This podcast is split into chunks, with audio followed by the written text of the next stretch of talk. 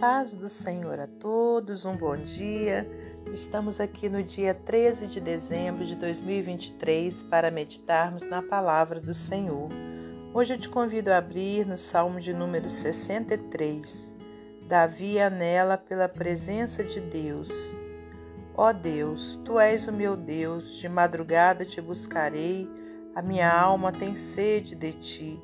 A minha carne te deseja muito em uma terra seca e cansada onde não há água, para ver a tua fortaleza e a tua glória como te vi no santuário.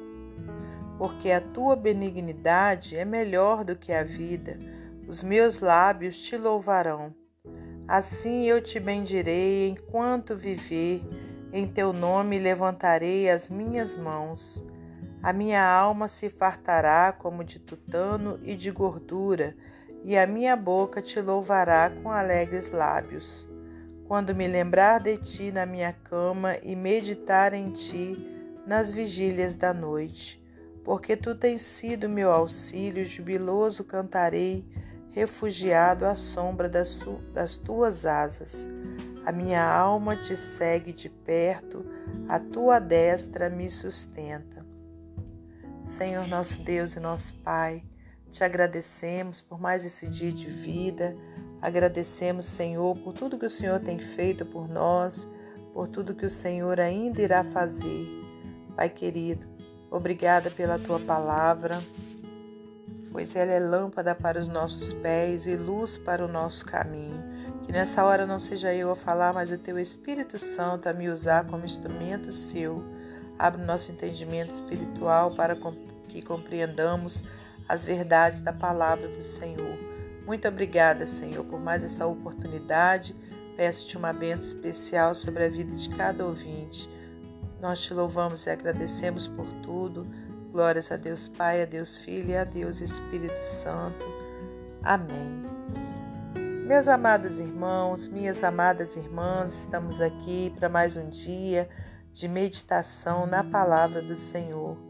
Hoje nós temos esse salmo de número 63, salmo de Davi, né, quando ele estava no deserto de Judá. E eu creio que passando por aquele deserto, com certeza em meio a muitas dificuldades, em muitas lutas, perseguições, Davi então faz essa oração cantada, né, para Deus. Ó Deus, Tu és o meu Deus.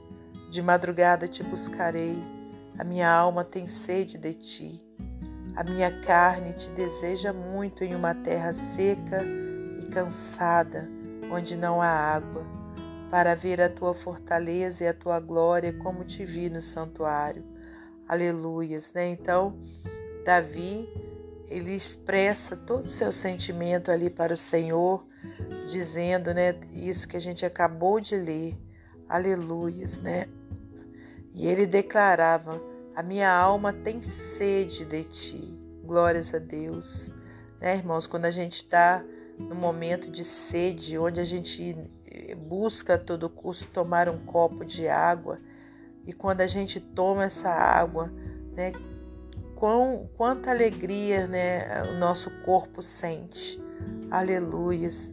Né? Então, é essa sede que a gente precisa ter na nossa alma por Deus, pela presença dele na nossa vida. Que ele venha ser a água que, a, que nós, terra seca, precisamos.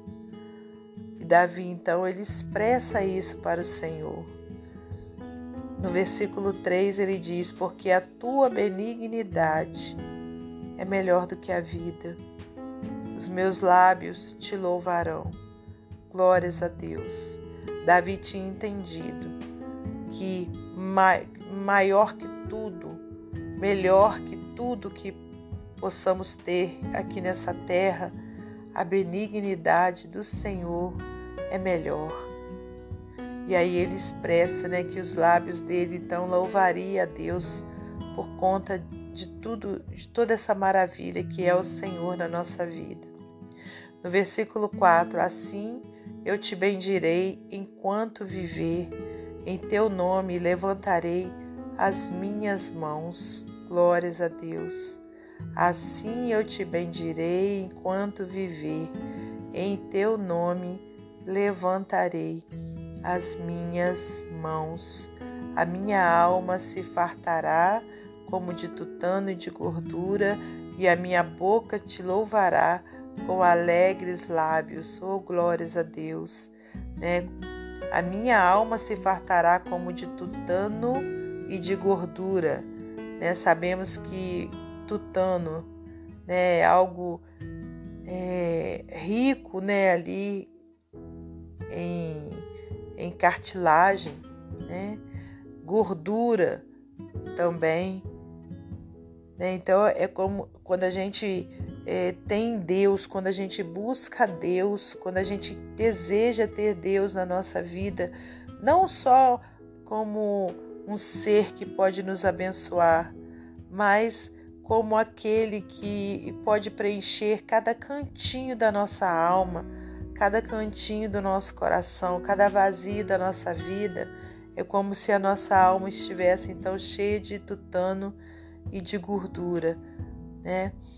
impregnado, né? A gente sabe que a gordura ela impregna nos vasilhames. Então é dessa forma que nós temos que ter Deus na nossa vida, irmãos. E isso vai fazer com que a gente não peque contra Ele. Isso vai fazer com que a gente não tema nada na nossa vida, porque a gente vai ter né, o autor da nossa fé, o autor da nossa vida impregnado dentro de nós como uma gordura. Aleluias.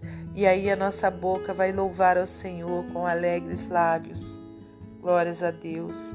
Quando me lembrar de ti na minha cama e meditar em ti nas vigílias da noite.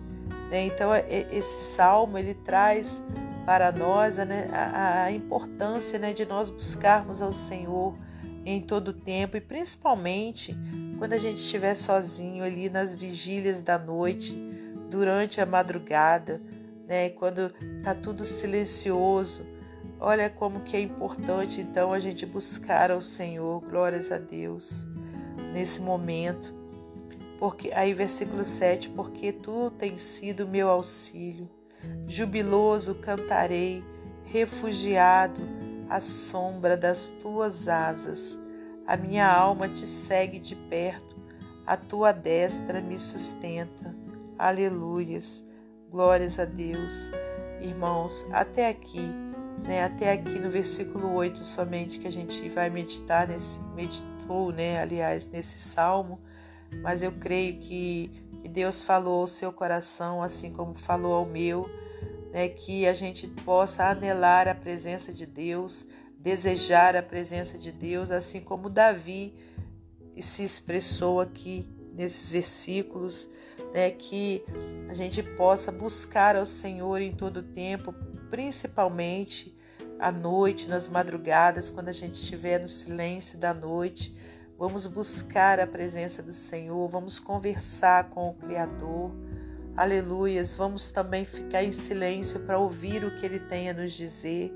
Né? Deus ele não vai falar com voz audível, claro que ele tem todo o poder para isso, mas a gente sabe que hoje Deus fala conosco por meio né, da Sua palavra, fala conosco por meio da nossa oração também com Ele, fala conosco através de um louvor que a gente ouve, fala conosco até mesmo no silêncio.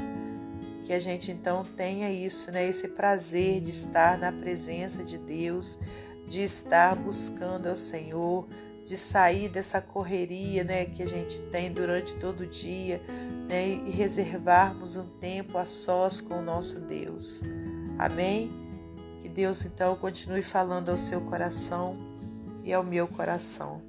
Para finalizar esse momento devocional, vou ler para você mais um texto do livro Pão Diário. O título é Anseios.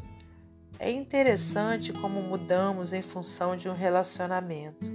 Por exemplo, eu e meu marido alteramos radicalmente alguns hábitos alimentares com o nosso casamento. Eu tinha verdadeira aversão à cebola.